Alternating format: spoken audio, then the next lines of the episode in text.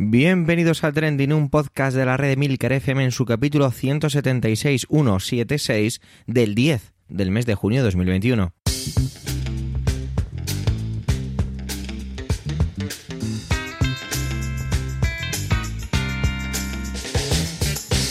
Trending es un podcast sobre lo que pasa, sobre lo que ocurre. Son noticias que pueblan las redes sociales. Todo yo con opinión y siempre con ánimo de compartir.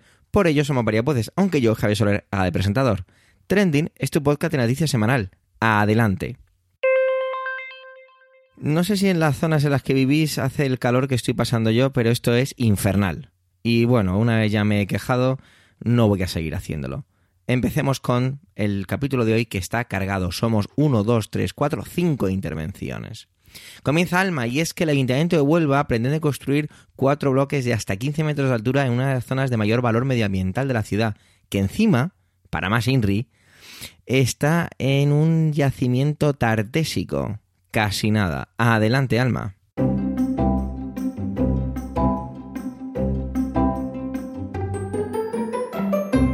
Buenos días, buenas tardes, buenas noches.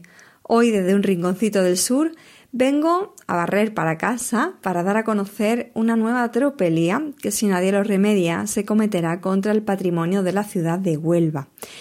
Pero antes quería hacer referencia a mi intervención de la semana pasada, por un lado, lanzar un mea culpa e incluir una fe de ratas que me apuntó mi compañero Antonio Rentero al poco de emitirse el último trending. Y es que, a diferencia de cómo yo enfoqué mi intervención, el cambio de la tarifa eléctrica viene promovida efectivamente por el gobierno y no por las compañías eléctricas.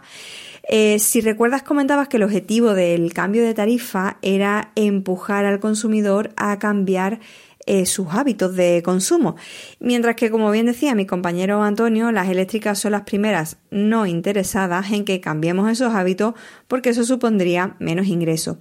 Y por otro lado, pues también tuve varias interacciones en Twitter. Un usuario, Marcos M. Pucheta, quiso incorporarse al debate y me compartió un tweet que dejó enlazado en las notas del programa con varios vídeos relacionados sobre el precio de la luz y también sobre el cambio de la factura. Bueno, pues dicho esto, entro de lleno ya en el tema de esta semana, que como decía al principio nos lleva directamente a Huelva, donde existe un proyecto para construir varios bloques de piso en una antigua necrópolis tartésica. La noticia la publicaba el país el pasado lunes 7 de junio y para mi sorpresa pues ha creado bastante más repercusión social de la que yo esperaba porque aunque no me guste reconocerlo, en mi tierra no es que seamos muy reivindicativos con nuestro patrimonio natural y cultural. Tal como recoge la noticia del país, el Ayuntamiento de Huelva levantará en la base del cabezo de la joya cuatro torres de hasta 15 pisos. Lo que reste sin arrasar por las excavadoras, es decir, la parte más alta del cabezo, quedará encerrado entre hormigón, cristal, bueno, el hormigón, el cristal y el hierro de los nuevos edificios que incluso superarán en más de 5 metros la altura del cerro. Para quien no conozca la ciudad de Huelva, hay un rasgo muy característico de su fisionomía, que son los cabezos. Son como unas especies de colinas muy verticales, muy escarpadas, que salpican la ciudad. Más o menos son como altiplano, que poseen un gran valor medioambiental y que además ofrecen un skyline muy curioso de la ciudad. En 2021 ya casi no quedan cabezos porque la expansión inmobiliaria, la expansión urbanística ha ido destruyendo la mayoría de ellos en estas últimas décadas. Pero de los pocos que quedan está el cabezo de la joya, que es el que aludía a la noticia que además de contribuir a este peculiar paisaje de la ciudad, como decía, conserva uno de los yacimientos más importantes de, de Huelva, que es una necrópolis de la época tartésica porque ahí donde la ve, Huelva es una de las ciudades con mayor historia de toda la península, pero por desgracia ha conservado muy poco yacimiento de todas las civilizaciones que han ido pasando por ella. La existencia de la necrópolis de La Joya se conoce desde los años 60. En aquella época, pues imagínate, toda aquella zona de alrededor estaba sin urbanizar, mientras que hoy en día, pues esa colina, ese cabezo, está rodeado de mm, bloques de calles, de viviendas, eh, sobre todo en, bloques de pisos, ¿no? Y bueno, no es la primera vez que hay un proyecto para construir en, la zona, porque bueno, hay gran parte de, de las personas que, que viven allí, que creen que al igual que ella se hizo con otros cabezos, pues eh, este, el de la joya, pues también habría que eliminarlo y, y, hacer un paisaje pues mucho más urbano de, de, la ciudad. Sin embargo, hay otra gran parte de, de la sociedad onubense pues que aboga por su conservación.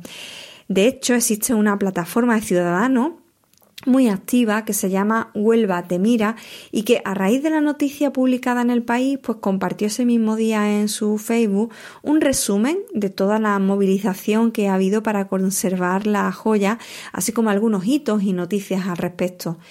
En esta publicación recuerdan, y cito textualmente, que en la joya no solo está en riesgo un yacimiento arqueológico de importancia científica, se trata de un cabezo con excepcionales valores naturales, geológicos y paleontológicos. Acoge restos fósiles de fauna de hace millones de años. Ambientales, porque es un espacio natural lleno de biodiversidad incorporado en la trama de la ciudad contemporánea.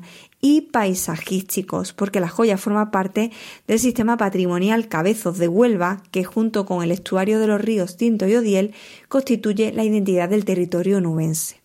Bueno, además, en esa misma publicación enlazan al diagnóstico necrópolis tartésica de la joya, que fue elaborado justo hace un año por el Grupo de Investigación Urbanitas, Arqueología y Patrimonio de la Universidad de Huelva.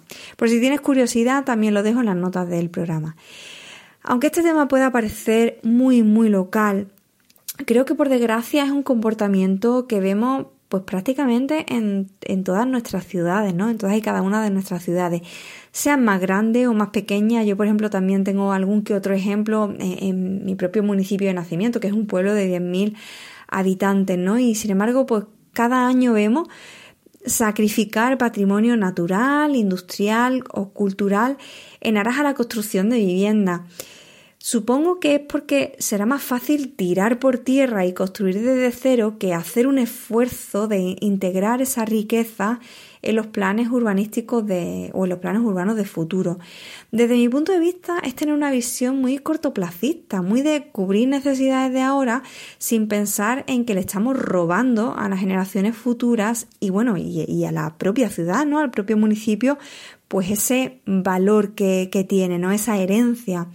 Si Huelva Capital es hoy en día precisamente poco conocida a nivel nacional y, tiene y se le valora poco, pues es por eso, ¿no? Pues porque durante décadas no ha sabido salvaguardar el patrimonio que poseía. Y es algo, pues como vemos en esta noticia, que, que, sigue pasando. Y además, como decía hace un momento, por desgracia, no solo en la ciudad de Huelva. En fin, con esta reflexión, eh, pues termino mi intervención de, de, hoy. Os dejo con el resto de mis compañeros de Trending y a mí ya sabes que vuelves a escucharme la próxima semana.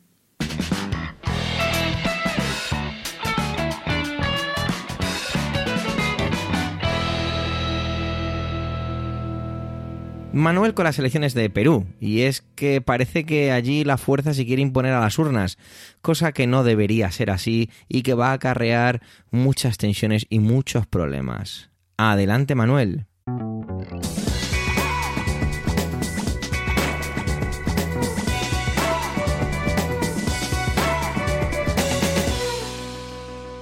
Hola oyentes, hola equipo trending. Los candidatos votados a las presidenciales en Perú están jugando con fuego. El pasado domingo se celebraron en Perú elecciones con dos candidatos fuertes, Keiko Fujimori, la derecha, y Pedro Castillo, la izquierda. Mientras que grabo mi intervención del trending de esta semana, pues no sé el resultado final de estas votaciones. Parece que están muy, muy igualadas y que pudiera decantarse finalmente del lado de Castillo, aunque si esto ocurre así será por un margen muy nimio. Igual que si finalmente se decantan del lado de Fujimori, dicen los expertos que ocurriría algo parecido, que será también eh, por una mm, ventaja apenas apreciable. Bueno, lo suficiente como para que dé a uno de los dos la presidencia. Las votaciones se celebraron el pasado domingo y a fecha de este martes por la noche eh, en España, pues no había todavía resultado oficial. El proceso de conteo es complicado por su sistema electoral y por las imputaciones que se pueden llegar a hacer. Y no solo eso, sino también parece ser que la propia orografía o la geografía también determinan en parte eh, esa lentitud. Tengamos en cuenta que estamos hablando de un país que va desde los Andes hasta la Amazonía. En estos momentos hay dos focos de recuento pendientes y en marcha. El voto rural, que se prevé de izquierda, y el voto extranjero, que se prevé de derecha. A pesar de que los observadores internacionales celebraban el pasado domingo que todo había ido bien y en plena eh, legalidad, la candidata Fujimori, sin embargo, ha lanzado sin pruebas sospechas de, de pucherazo. Y esto ha hecho saltar las alarmas de la derecha y de la izquierda, pues Castillo ha dicho que habrá que defender en la calle lo que digan las urnas. Creo que ambos son unos auténticos irresponsables. El fuego está encendido y parece que ambos se han olvidado o, o, no. O sea, a lo mejor es que lo saben bastante bien, ¿no? Lo que significa jugar con fuego. El asalto al Capitolio tras las declaraciones incendiarias, incendiarias perdón, de Trump pues está ahí, es evidente y, bueno, pues creo que muchos sabemos eh, lo que ocurrió, ¿no? O al menos vimos aquellas imágenes tan impactantes. No es el momento de encender petardos ni bengalas, es el momento de buscar cierta paz. Parece que se les ha olvidado a ambos candidatos por los millones de muertos que ha sufrido Perú con la pandemia. Es eh, el país con una mayor tasa de mortalidad en América Latina, pero no solamente en América Latina, sino también es uno de los mayores, eh, de los que más han sufrido en el, en el mundo. Parece también que la perenne crisis económica que vive el país pues se ha olvidado o, también pues eh, la, crisis política, ¿no? Parece que esto no cuenta ni tampoco la, la sucesión de eh, varios gobiernos desde el 2001 cuando se puso fin al, al fujimorismo eh, pues eh, gobiernos incapaces, corruptos, durante estas últimas décadas incapaces de, sacar adelante eh, a este país. Mantener la cordura me parece la solución para no quemarse ellos ni incendiar al país. Ojalá Perú sea pronto pues un referente político y democrático en América Latina. Ojalá estos dos, con o sin razón, si es que me da igual, ojalá estos dos se calmen, ojalá no enciendan ninguna otra mecha. Feliz día y feliz vida.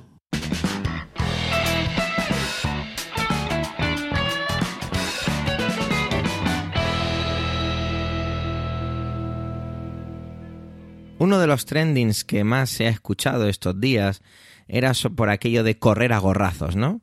Y Antonio nos lo trae. Tiene que ver con el estudio publicado por el Banco de España sobre el efecto que tendría en el empleo la subida del salario mínimo interprofesional.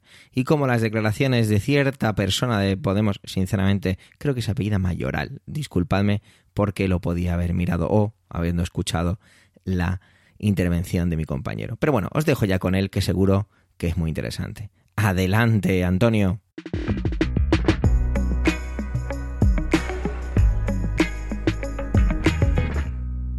Saludos, soy Antonio Rentero y hoy en Trending quiero contaros lo que sucedió el día que corrieron a gorrazos a Cassandra. Cassandra es un personaje de la mitología griega, una sacerdotisa de Apolo, de quien estaba enamorada y finalmente tuvo ayuntamiento carnal con él. Obtuvo el don de la profecía, pero como terminó a malas con Apolo, éste la maldijo, además con una maldición un poco asquerosa que fue escupirle en la boca, y aunque conservó el don de la profecía, a partir de ese momento nadie creyó en, en, aquello que vaticinaba. De hecho, en ocasiones el resultado de su profecía era un mal bastante gordo para algunos, que como no la creían, incurrían en unos comportamientos que no evitaban, y de hecho, tanto Cassandra como Laoconte fueron los únicos que eh, dijeron aquello mítico de Timeo dana osad que dona ferentes, es decir, desconfía de los griegos aunque vengan con regalos, porque Casandra predijo que dentro del caballo de Troya lo que se escondía era una invasión. Pues bien, ¿por qué traigo a Casandra aquí a relucir?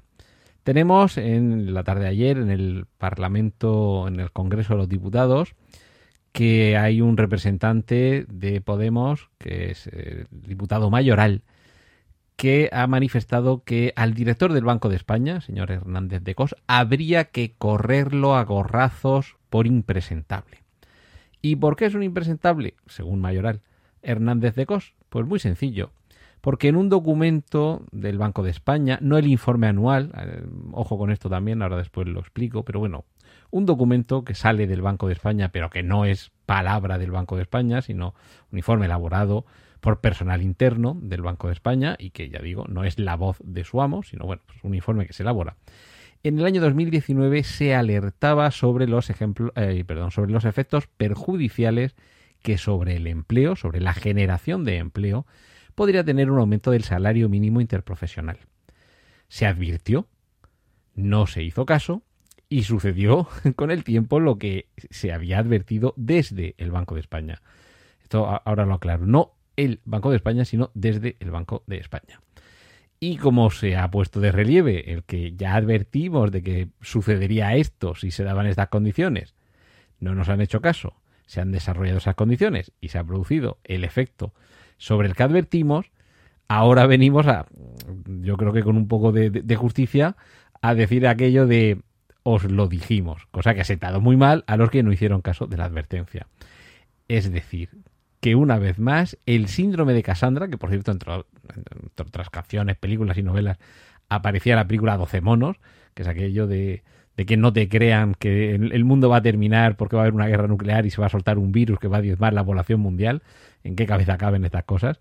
Pues bien, ese síndrome de Cassandra, esa maldición de Cassandra, ha vuelto a funcionar en esta ocasión, no en la persona del señor Hernández de Cos, el director del Banco de España, sino en un informe que si tenéis mucha, mucho interés podéis buscar en Banco de España documento ocasional número 1902, que es como se, como se llama este documento, eh, el, de, el que advertía y ahora en el que se confirma es el documento ocasional número 2113, que este acaba de salir.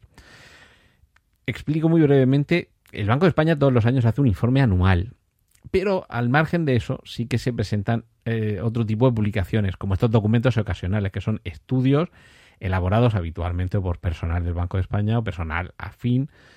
Y, bueno, ahí se, se sostienen distintos argumentos que habitualmente se pueden utilizar para indagar sobre por dónde van las circunstancias sobre las que trabaja el Banco de España.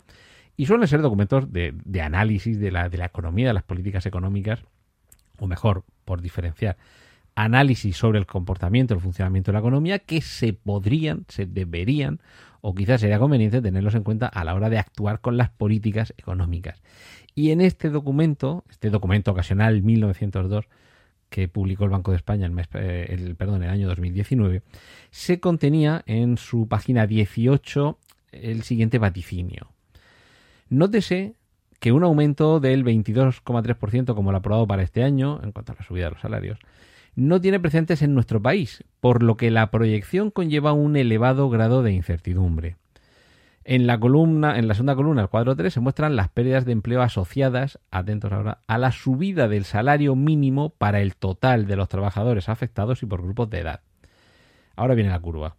Se estima que, en conjunto, el 12,7% de los trabajadores afectados perderían su empleo como consecuencia de la subida del salario mínimo, claramente por encima del 3,1% estimado para 2017.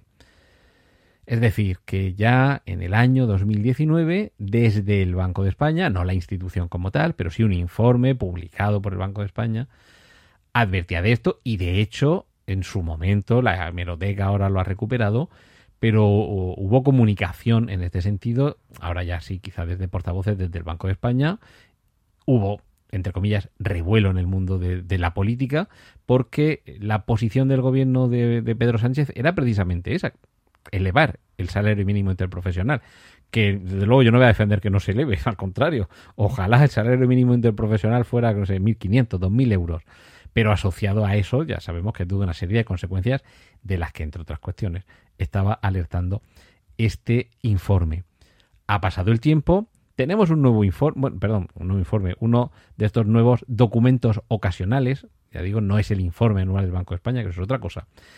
Y en este, en el, en el que se acaba de publicar, ya digo, documento ocasional número 2113 de, estas publicaciones del Banco de España, en su página 37 se explica lo siguiente. Este trabajo pretende contribuir al análisis del impacto de la subida del salario mínimo interprofesional en el empleo. Y ya aquí eh, se, explica un poquito más. Eh, del análisis aquí realizado se desprende que la cifra de las relaciones laborales retribuidas por debajo de los 1.250 euros mensuales experimentó, tras la subida del salario mínimo interprofesional, una moderación inmediata en el diferencial entre su tasa de crecimiento y la de un colectivo que percibía una remuneración algo mayor con anterioridad a esta fecha. Y además, esa caída del citado diferencial se fue agravando a lo largo de 2019. E, explico mínimamente esto. Te están recordando que en 2019 ya recordamos, ya advertimos que iba a pasar esto y, como se han cumplido las condiciones, pues esto es lo que ha sucedido. Y la, mm, precisión es que eh, está hablando de contratos inferiores en su remuneración a 1.250 euros mensuales. Es decir, que esa subida del salario mínimo interprofesional lo que comportó es que se redujera el número de contratos precisamente porque se elevaba el salario mínimo interprofesional. Y eh, os, solamente un párrafo más. La estimación del impacto del incremento del salario mínimo interprofesional en el empleo para el episodio analizado en España sería consistente con una pérdida de empleo neta de los trabajadores directamente afectados, es decir, a los que se les aplica el salario mínimo interprofesional, de entre 6 y 11 puntos porcentuales, entre el 6 y el 11%, lo que equivaldría en este caso a un impacto en el empleo asalariado total de entre el 0,6 y el 1,1%, es decir, entre el 0,6 y el 1,1% del total de los empleados, de los asalariados en España se verían afectados. Y aquí es donde viene un dato que es, ha sido mal leído, no sé si interesadamente, por la ministra de Trabajo que ha metido ceros de más donde no los hay, porque eh, insiste este documento de esto supone una elasticidad del empleo de los afectados por el incremento del salario mínimo interprofesional de entre menos 0,3 y menos 0,5. Ella eh, dijo un menos 0,003, mm, no sé si metió dos o tres ceros, y evidentemente ese porcentaje varía muchísimo. Una tercera parte de un 1% es muy poquito, pero un 0,003% es bastante menos que un 0,3%, si el sistema métrico decimal no falla. Es decir, y ya concluyo con, la cita este, a este informe, a este documento, por cada punto porcentual de subida del salario mínimo interprofesional, se produciría un menor crecimiento del empleo de los trabajadores directamente afectados de entre el 0,3 y el 0,5%.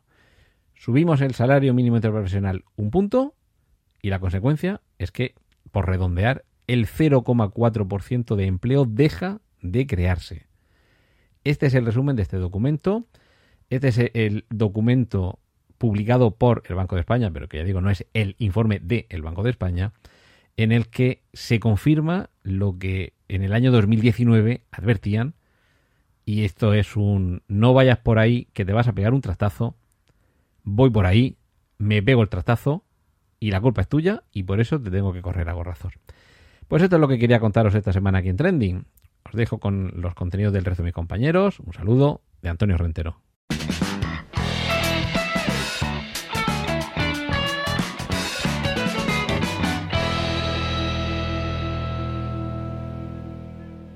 Emilcar es un enamorado de, las políticas, sobre todo cuando le, le gusta el observar, dejar que la cosa madure y luego sacar conclusiones. Y estamos viendo, viviendo, mejor dicho, una, política actual española muy curiosa, rozando ese bipartidismo y cosas muy interesantes. Resulta que ahora podemos tener un ejemplo más en el Ayuntamiento de Granada pero bueno, os voy a dejar que lo cuente él, porque además me ha gustado mucho cómo lo ha titulado, solo ante el bastón de, ante el bastón de mando. Adelante, Milcar.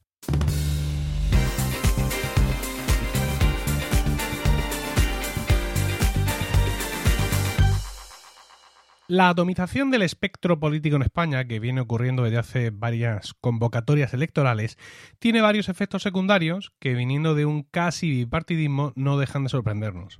Actualmente existen tres partidos de izquierda que tienen representación en distintas instituciones públicas con distinto peso. PSOE, Podemos y Más País. Asimismo, hay tres partidos de derecha, como son Ciudadanos, PP y Vox. No entremos, por favor, en debates sobre si Ciudadanos es de centro o si el PSOE no se quiere, ni nada de esto, porque mi intervención de hoy no va de eso. Eh, esta atomización, como digo, tiene como consecuencia inevitable las coaliciones de gobierno toda vez que los partidos clásicos, PP y PSOE, han cedido terreno electoral en sus parcelas ideológicas y por tanto necesitan sí o sí apoyos externos para formar las mayorías necesarias para gobernar en muchísimas plazas. Lo vemos en el gobierno de España, lo vemos en muchas comunidades autónomas y lo vemos en importantes ayuntamientos. Cuando el amor se acaba de tanto usarlo, estos gobiernos de coalición saltan por los aires de las formas más diversas. Por ejemplo, la muy alabada por mí moción de censura contra el gobierno del PP en Murcia, tristemente para mí no llegó a buen puerto y acabó con Ciudadanos prácticamente destruido en el Parlamento regional, sin control sobre su grupo parlamentario y con un gobierno donde la mitad, la mitad de las consejerías están en manos de tráfugas de Ciudadanos y de Vox. Por no salir de mi región, en Cartagena, PP y PSOE se aliaron con Ciudadanos para evitar el ascenso a la alcaldía de Movimiento Ciudadano, un partido localista liderado por un personaje tan deleznable que provocó el acuerdo de los dos grandes partidos, aunque eso supuso la expulsión del PSOE de los representantes de dicho partido en este ayuntamiento. La última implosión estrambótica de un gobierno de coalición ha tenido lugar en el Ayuntamiento de Granada, y voy a tratar de resumir más o menos lo que ha ocurrido. Según nuestra ley electoral, eh, aquí en España, en los ayuntamientos, si no hay un acuerdo que supere con una mayoría absoluta de, concejales, gobierna siempre la lista más votada. Y esto es lo que parecía que iba a suceder en Granada sin ningún esfuerzo. El, Partido Socialista tenía 10 eh, eh, concejales y, bueno, aunque había muchos concejales de otros partidos, 7 del Partido Popular, 4 de Ciudadanos, tres de Podemos, Izquierda Unida y otros tres de Vox, si nada lo remedia, si no hay una coalición, pues efectivamente quien gobierna es el Partido Socialista.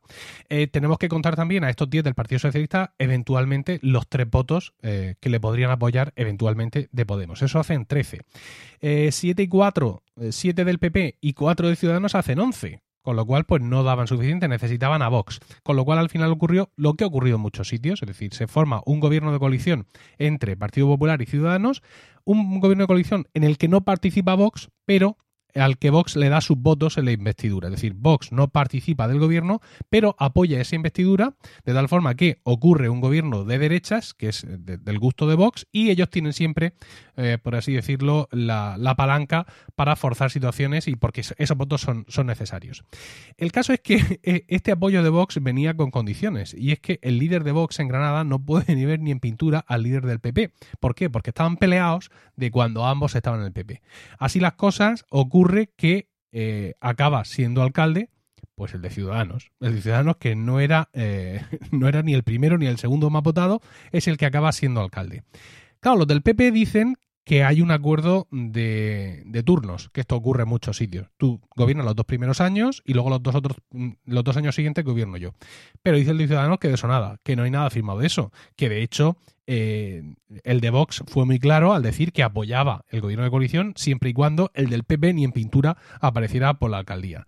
Las cosas se enrarecen y acaba la cosa con dimisiones. Es decir, todos los eh, concejales del Partido Popular dejan el gobierno municipal y no solo eso, sino que en, digamos, en sintonía con los esfuerzos del Partido Popular de atraer a sus filas a cuantos más cargos de ciudadanos mejor para ver si los, eh, los exterminan, se llevan con ellos dos concejales de ciudadanos. De esta forma, el gobierno municipal queda constituido por el alcalde de Ciudadanos y un concejal de Ciudadanos. Y así queda la cosa. ¿Qué es lo que puede ocurrir ahora? Pues puede ocurrir eh, pues casi de todo, realmente. Lo normal sería que existiera algún tipo de moción de censura en las próximas semanas para desatrancar esta, esta historia, pero tiene poco desatranque. ¿Por qué? porque los siete del Partido Popular más los dos que se han llevado de Ciudadanos hacen eh, nueve, más los tres de, de, Vox, suponiendo que fueran todos juntos de nuevo, harían doce, y simplemente el PSOE con Podemos ya hacen trece.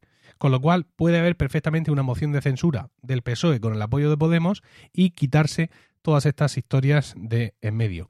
O, quién sabe, puede pasar esto o puede pasar todo lo contrario, porque yo ya en muchas ocasiones me he entusiasmado con eh, distintas soluciones políticas que iban en consonancia con mis deseos y al final pues me he tenido que mojar las ganas en el café. Quiero concluir diciendo que aunque pueda parecer estrambótico, eh, pueda parecer que yo, jajaja, ja, ja, ahora me río de la derecha porque yo soy un poco rojales, etcétera, todo esto ocurre, ocurrirá y va a seguir ocurriendo y por mucho que a una gran parte de la sociedad española nos parezca chocante y nos parezca incluso aberrante, todo esto es legítimo. Es decir, eh, no porque el PSOE fuera el partido más votado en las elecciones municipales signifique que los granadinos, así en general, quieren eh, un gobierno del PSOE.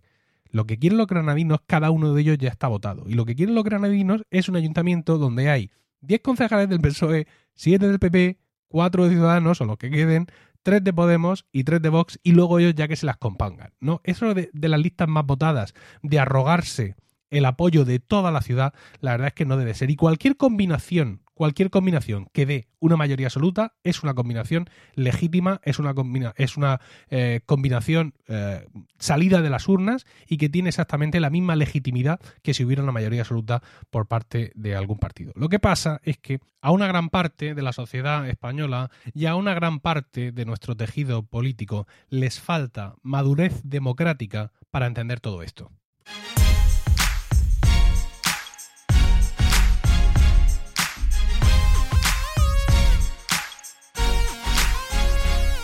Ayer 9 de junio de 2021 será un día recordado en la historia. Seguramente por varios motivos, pero hay uno en concreto que es del que voy a hablar. Y es que el país, El Salvador, se convierte en el primer país en adoptar el Bitcoin como moneda legal. Estamos muy cansados de escuchar por todas partes Bitcoin, Bitcoin, criptomonedas y todo lo que ello conlleva. Nos puede parecer mejor o peor, bueno, o realmente no tener ni idea. Pero sea como sea, el 9 de junio de 2021 pasará la historia, entre otras cosas, por ello. Es curioso contemplar cómo eh, los titulares eh, no escondían mucho más allá de eso, titulares, no unos grandes artículos expresando o las consecuencias que esto puede tener, quizá porque es pronto para saberlo.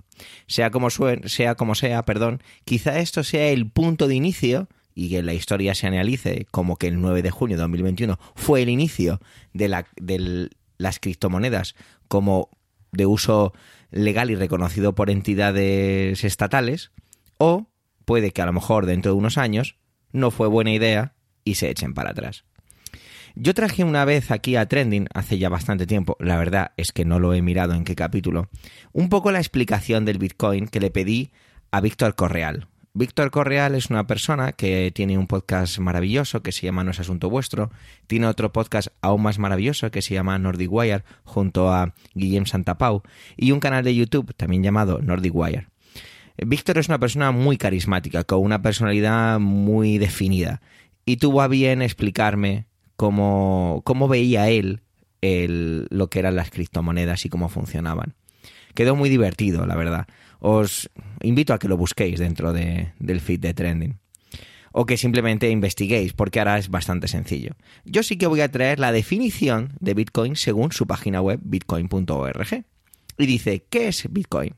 Bitcoin es una red consensuada que permite un nuevo sistema de pago y una moneda completamente digital. Es la primera red entre pares de pago descentralizado, impulsado por sus usuarios sin ninguna autoridad central o intermediarios. Desde un punto de vista de usuario, Bitcoin es como dinero para Internet. Bitcoin puede ser el único sistema de contabilidad triple existente. Aquí evidentemente hay muchas más cosas. ¿Quién creó Bitcoin? Se habla de Satoshi Nakamoto, quién controla la red de Bitcoin, cómo funciona Bitcoin, lo bueno, diferentes eh, cosas o diferentes definiciones de todo esto. A mí me resulta curioso. Yo tengo bitcoins, tengo comprado una cantidad irrisoria de bitcoin, me gasté 50 euros y lo, y lo hago un poco casi como por curiosidad. Tengo un widget dentro de mi iPhone que me va diciendo cuál es el valor actual cuando después de haberme gastado esa cantidad de, euros en bitcoin. No lo hago con ninguna ningún afán de ninguna clase, más bien como una especie de entretenimiento. Esta decisión eh, venía un poquito ya adelantada porque este fin de semana tuvo lugar en Miami la gran conferencia del Bitcoin, donde la verdad es que se vio un poquito de todo, incluso cosas realmente bizarras o extrañas. Y el presidente del país, El Salvador, Nayib Bukele, que muchos medios consideran, y la verdad es que no, no lo sabía, consideran un populista, hablaba de que iba a llevar esto a, a la asamblea de su país, a la asamblea del Congreso, ¿vale? Disculpa si no utilizo la palabra correcta. Bukele recordaba en un, hilo de Twitter que su país, el 70% de la población, no tiene cuenta bancaria y ha defendido pues que la inclusión financiera no solo es un imperativo moral, sino también una forma de hacer crecer la economía del país, dando acceso al crédito, al ahorro o a, perdón, a la inversión y a las transacciones seguras. Esto tenía que haber dicho al principio, abro comillas, pero bueno, creo que habéis entendido que lo estaba leyendo de manera literal. Se habla de, que esto podría ser un pistoletazo de salida para una especie de adopción internacional, como anunciaba al principio.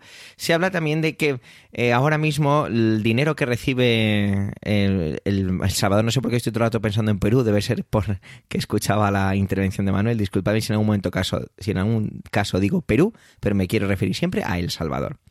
Él decía que el 20% del PIB de, del Salvador son unos eh, 6.000 millones de dólares que el país recibe de remesas extranjeras, de transacciones extranjeras. Decía pues que si esto se hiciera a través de Bitcoin, pues que se podría em, llegar hasta un 25% por la cantidad de intermediarios que se van quedando con dinero por medio. Sin duda, eh, hay que tener muy en cuenta que esto va a tener consecuencias y quizá hablar de ello hoy por el titular de que es el primer día, no tenga mucho más contenido. Y de hecho, buscando y buscando, no lo he encontrado. Quizá sea muy interesante ver cómo evoluciona esto y qué ocurre. Se hablaba de que hay países, como por ejemplo Rusia, que quiere debilitar la posición del dólar en el mundo, pues que estaba retirando activos y pasando activos de dólares a otro tipo de monedas. Sin duda, esta noticia también, eh, y, y permitirme un poco el chascarrillo, va a hacer que los consumidores gamer estén aún más enfadados, porque no sé si sabéis, si sois más pueblo llano o población civil, como define muchas veces Emilcar, las tarjetas gráficas que se utilizan en los ordenadores son compradas masivamente por personas que minan criptomonedas para, para eso, para, para obtener cadena dentro de, de la, de la estructura de la propia criptomoneda. Entonces esto a lo mejor enfatiza aún más o hace que se, se agoten aún más los stocks de, de las tarjetas gráficas. Esta parte es un poco más chascarrillo. Me hubiera gustado traer como mucha más información desde el punto de vista de, de las consecuencias, que es un poco lo que me interesa o lo que me apetecería trasladar aquí. Pero sin embargo no he encontrado, porque se habla mucho de eso, de que es el inicio, de que es el inicio, de que es el inicio.